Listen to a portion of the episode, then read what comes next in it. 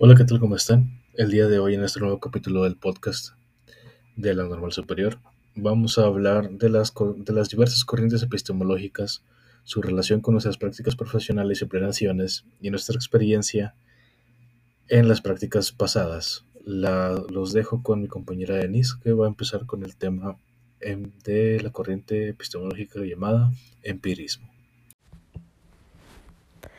El empirismo es una escuela filosófica que piensa a la experiencia como un punto de partida y fundamento último de todo conocimiento posible. Para los empiristas, la realidad es la base de todo conocimiento. La mente humana debe partir del mundo pues, sensible, es decir, de lo percibido por los sentidos, para formar ideas y conceptos, filosóficamente enfrentando el racionalismo. El empirismo fue particularmente desarrollado por distintos filósofos ingleses, razón por la cual a menudo se habla de empirismo inglés. Algunos de sus principales defensores fueron Bacon, Hobbes, Locke y Berkeley y Hume, quienes se opusieron a las ideas sostenidas por pensadores como Descartes, Spinoza o Levis. Los filósofos empiristas creían que solo podemos conocer al mundo a través de la sensibilidad y priorizaron como fuente de conocimiento a las sensaciones obtenidas a través de la percepción sensible. La experiencia como punto de partida significó que el conocimiento solo podía poseerse posterior, no priori. Y eso lo vincularon a la idea de experiencia a la experimentación, tal como lo hizo Bacon en el Novum Organum. Para los empiristas, lo único posible era la sensación como testimonio de una experiencia externa. A excepción de Locke, quien creía que la reflexión era testimonio de una experiencia interna. Dentro de las características del empirismo tenemos que la realidad sensible puede ser percibida. Es el origen de todas las ideas. Primero percibimos el mundo y luego lo pensamos o imaginamos. No podemos imaginar algo sin antes haber percibido un material que alimente el acto de imaginar. El ser humano aprende a través de sus sentidos. Otra sería que el conocimiento es subjetivo. No existen ideas preconcebidas, sino que se nace eh, con la mente en blanco. El conocimiento se adquiere a partir de las experiencias internas, pensamientos, emociones, etcétera, y experiencias externas, materiales y físicas. Y el conocimiento empírico plantea una oposición al racionalismo. Al mismo tiempo, continúa y valora la crítica nominalista, comenzando él en la Baja Edad Media. Dentro de la importancia del empirismo tenemos que fue una escuela fundamental en el surgimiento de nuevas corrientes de pensamiento que intentaron desprenderse del idealismo como forma de interpretar la realidad. Por ejemplo, permitió el surgimiento de pensamiento científico y del método científico, dentro de los que jugó un rol muy importante la deducción nacida a raíz del empirismo inglés. El empirismo abrió las puertas al ateísmo intelectual y por otro lado, a partir de su oposición con el racionalismo, surgió el pensamiento kantiano. Este pensamiento intentó reconciliar sus posturas y posteriormente jugó un rol decisivo en la cultura de Occidente. Mientras tanto, el racionalismo es un movimiento filosófico que promueve a la razón como principal facultad de conocimiento. Surgió en la Edad Moderna, específicamente en Europa, y se suele considerar como el movimiento contrario al empirismo, para el que la sensibilidad primaba sobre la razón. El racionalismo defiende la idea de que el conocimiento humano proviene de la razón, y de nuestra capacidad de razonar. Esto constituyó en sí mismo un, un cambio de pensamiento sustancial respecto a la Edad Media, tiempo en que la fe religiosa cumplía ese rol. El racionalismo surgió a partir de ciertos cambios culturales que se dieron en Occidente durante el Renacimiento y el fin de la Edad Media. Estos cambios tuvieron que ver con el surgimiento de distintas interpretaciones de los libros sagrados de religiones monoteístas, especialmente con el cristianismo y judaísmo. comenzó a cuestionarse la idea de la verdad divina como criterio de verdad para las ciencias. Sin embargo, es posible rastrear los antecedentes del racionalismo en la antigua Grecia, en las teorías de pensadores como Platón y Aristóteles. Tradicionalmente se considera a René Descartes como fundador de esta corriente. Su célebre expresión pienso y luego existo, conocida como el cogito cartesiano, representa cabalmente los postulados metafísicos del racionalismo. En su discurso del método propuso cuatro reglas para toda investigación filosófica, que era la evidencia, el análisis, síntesis y enumeración. En sus características podemos mencionar que el racionalismo sostiene la razón y el pensamiento como fuente de, de todo conocimiento humano. Cree en el inatismo, en la mente o el espíritu humano existen ideas preconcebidas, nacidas de él o puestas ahí por Dios. Usa métodos lógico-deductivos para explicar los razonamientos empíricos y confirmarlos cuando sea posible, y juega un, papel fundamental en el adventimiento del pensamiento laico y antirreligioso. Sus principales defensores pensaron y vivieron en Francia, Alemania y otros países de Europa continental, opuestos al empirismo que proviene de Inglaterra. En nuestros días, el término racionalismo ha adquirido connotaciones y se utiliza para referir a cualquier postura filosófica que otorgue a la razón un lugar central por encima de la fe, la superstición u otras formas de pensamiento el idealismo, la filosofía cognitiva y el humanismo son ejemplos de casos en los que se aplica el uso del término racionalismo con esta connotación. El falsacionismo es una doctrina epistemológica aplicada a las ciencias que propone la falsabilidad como criterio para distinguir lo que es ciencia de lo que no. Sostiene que para constatar una teoría es necesario intentar refutarla mediante un contraejemplo. ¿Por qué? Pues la única forma de corroborar la validez provisional de una teoría es cuando no es posible refutarla. Dentro del falsacionismo ingenuo, que es la teoría inicial de Popper, con su crítica al principio de la verificabilidad y la consecuente necesidad de la refutación como forma de validación y el falsacionismo sofisticado, que es aquel desarrollado tardíamente por Popper y criticado y reformulado por Imre Lakatos, según el cual la ciencia no avanza únicamente mediante la refutación de teorías, sino que el programa de investigación científica es una estructura que sirve de guía a la futura información. Dentro de la historia del fascinacionismo tenemos que es una teoría filosófica, obra del metólogo Karl Popper, postulada en 1934, en su obra La lógica de la investigación científica. El fascinacionismo de Popper también critica el principio de la verificabilidad, lo cual implica que independientemente de que tengamos muchas pruebas para afirmar una cosa, eso no significa que a continuación no encontraremos una prueba que eche por tierra nuestras observaciones previas. Un ejemplo típico para ilustrar esto es el de los cuervos. No porque todos los cuervos que hemos visto hasta el momento sean negros implica necesariamente que todos lo sean. En cambio, al toparnos con uno que no lo es, sí podemos afirmar que no todos los cuervos son negros.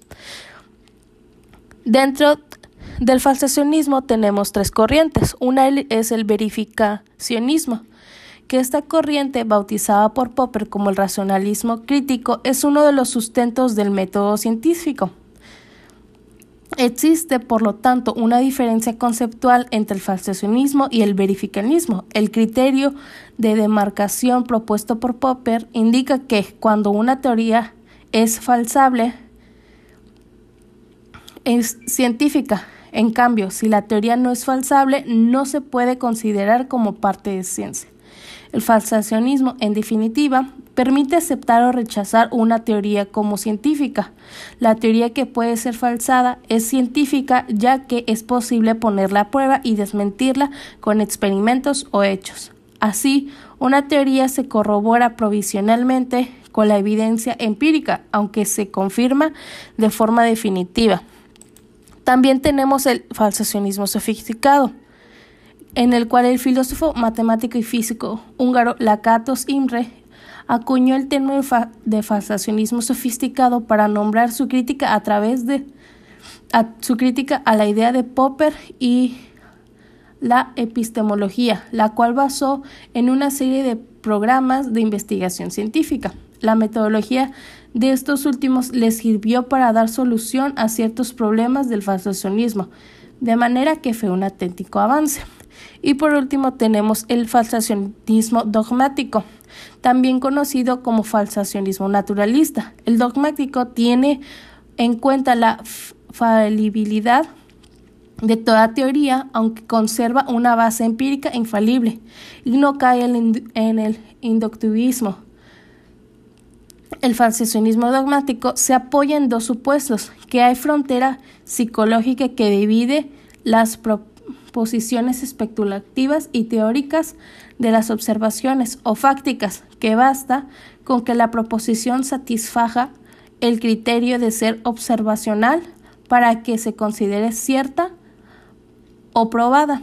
Estas dos afirmaciones se consideran falsas, de manera que no pueden sostener la teoría de este tipo de falsacionismo.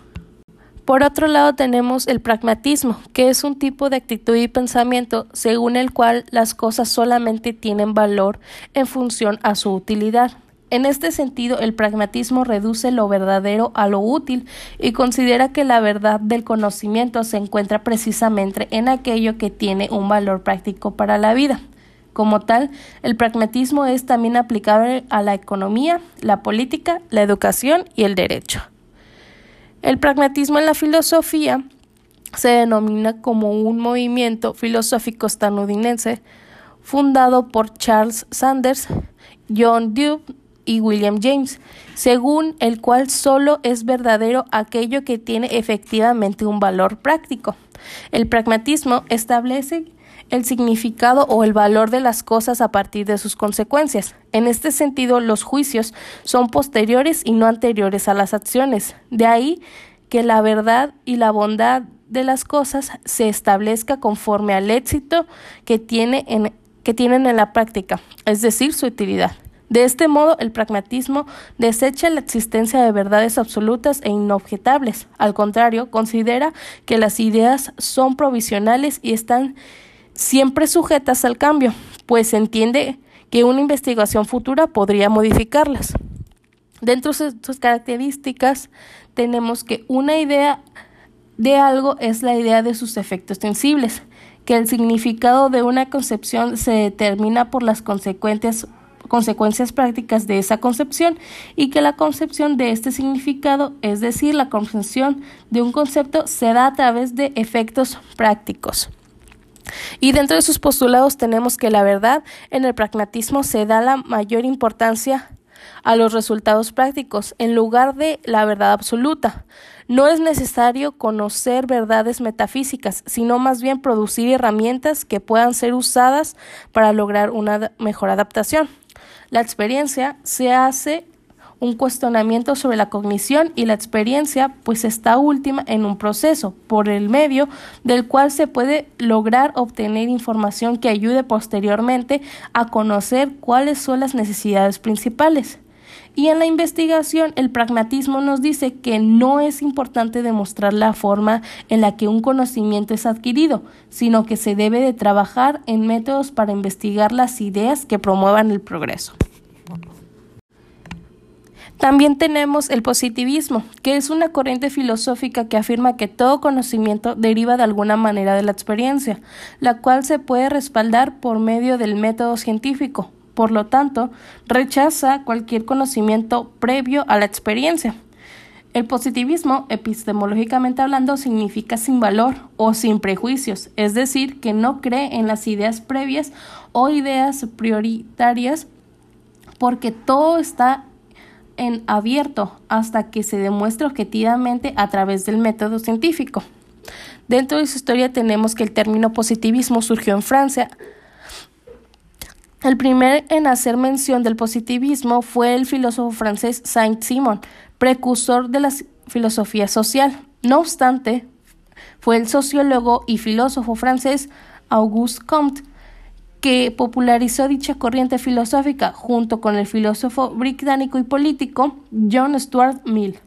Tanto Comte como Mill se basaban en la idea de que todo conocimiento o actividad filosófica o científica debía partir de hechos reales y posibles de comprobar a través del método científico, por lo que rechazaba cualquier tipo de conocimiento previo a la experiencia. El positivismo tiene su raíz en el iluminismo o ilustración francesa, donde surge un énfasis en el racionalismo y del empirismo inglés, representado por David Hume. Dentro de sus características tenemos que rechaza nociones a priori y los conceptos o creencias del tipo universal que no hayan sido comprobados. El positivismo también se basa en que los hechos empíricos son los que fundamentan el conocimiento. También promueve como válido el conocimiento de carácter científico respaldado por el método científico. Y el método científico debe ser aplicado tanto a las investigaciones científicas como humanísticas. También el conocimiento que se obtiene del positivismo debe ser objetivo y las pruebas documentadas son las más importantes, no sus interpretaciones. Como siguiente rama de la o siguiente corriente epistemológica tenemos el empirismo, que se divide en tres ramas, lógico, radical y constructivo. El lógico, eh, o también conocido como neopositivismo, es una corriente filosófica burguesa contemporánea. Es la continuación directa del positivismo lógico de fines de los años 20 y comienzos de los años 30 de nuestro siglo, y aparece como una de las variantes de la filosofía analítica. Los principales representantes del empirismo lógico son Carnap, Reichenbach, Fiegel, Hempel, Bergman y Frank. El empirismo lógico conserva invariables las ideas básicas del positivismo lógico, a saber, la tesis sobre la educación de filosofía, el análisis lógico del lenguaje, no solo intenta eh, ser sintáctico, como ocurriría al comienzo, de los años 30, sino además es semántico o semántico lógico, y la tesis sobre la imposibilidad de justificar teóricamente la existencia de la, realidad objetiva, pero se ha modificado algo en comparación con el positivismo lógico inicial. En particular, los empiristas lógicos han rectificado el subjetivismo extremo del Círculo de Viena. El empirismo radical es una doctrina pragmatista planteada por William James.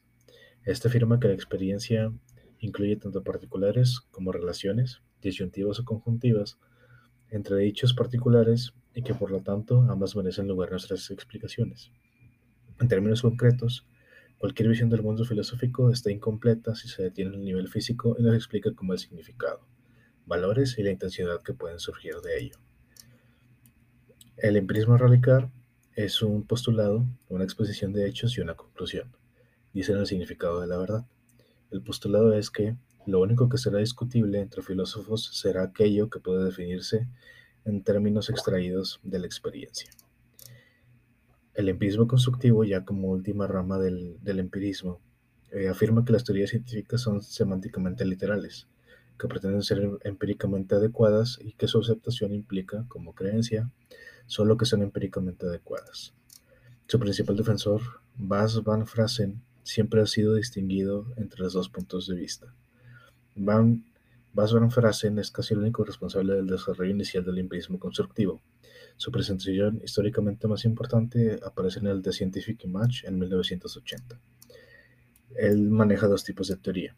Una teoría es empíricamente adecuada si y solo si lo que dice sobre las entidades observables es verdadero, independientemente de lo que diga sobre las entidades no observables. Y una teoría es semánticamente literal si solo el lenguaje de la teoría se interpreta de tal manera que las afirmaciones de la teoría sean verdaderas o falsas.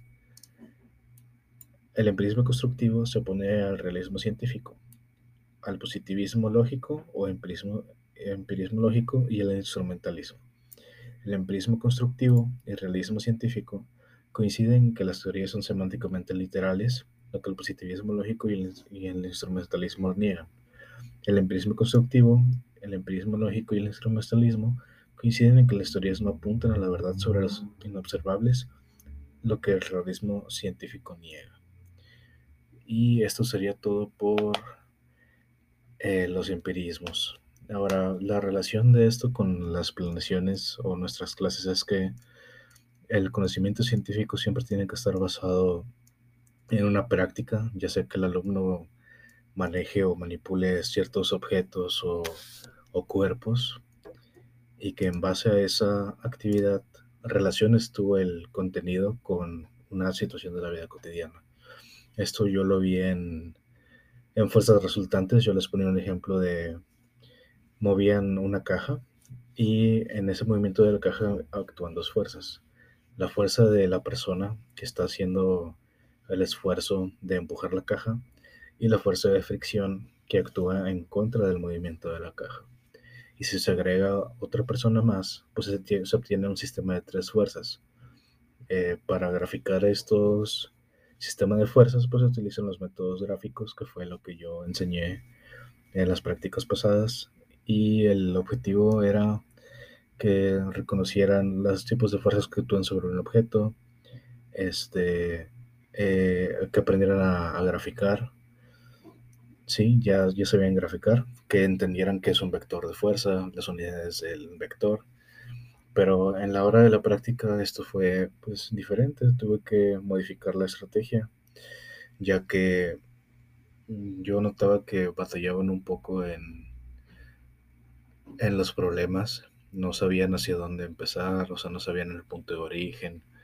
Entonces me, me tomó un poco más de tiempo, aparte de que también estaban en semana de exámenes. Entonces me detuve mucho tiempo en, explicarles el plano cartesiano, en cómo se dividen los cuadrantes, en explicarles también que el plano cartesiano se puede iniciar, o sea, que se puede representar con grados, 0, grados al este, 90 al norte y esas cosas, y darles pequeños consejos para que no se les hiciera tan, tan pesado. Entonces, al final el tema se te dio, quedó, quedó claro, eh, las actividades se hicieron sin problema. Bueno, no puedo decir que sin problema porque sí, sí tuve que explicar de más, pero los principales problemas es que no sabían utilizar la regla y que no sabían utilizar el transportador. Entonces, esas cosas yo no las espero. son, yo creo que algunos no esperamos que no sepan utilizar una regla. Entonces, pues sí, hay que adaptarse a, lo que tenemos y, y seguir adelante. Entonces, el, estas tres corrientes del empirismo, pues realmente solamente aquí utilizamos el, el empirismo lógico en, en, física más que nada, bueno, en las ciencias en general. Y es en base a la experiencia, ¿verdad?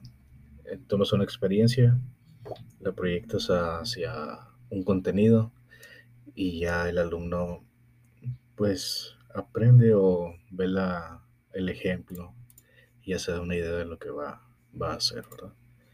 Y pues esto sería todo.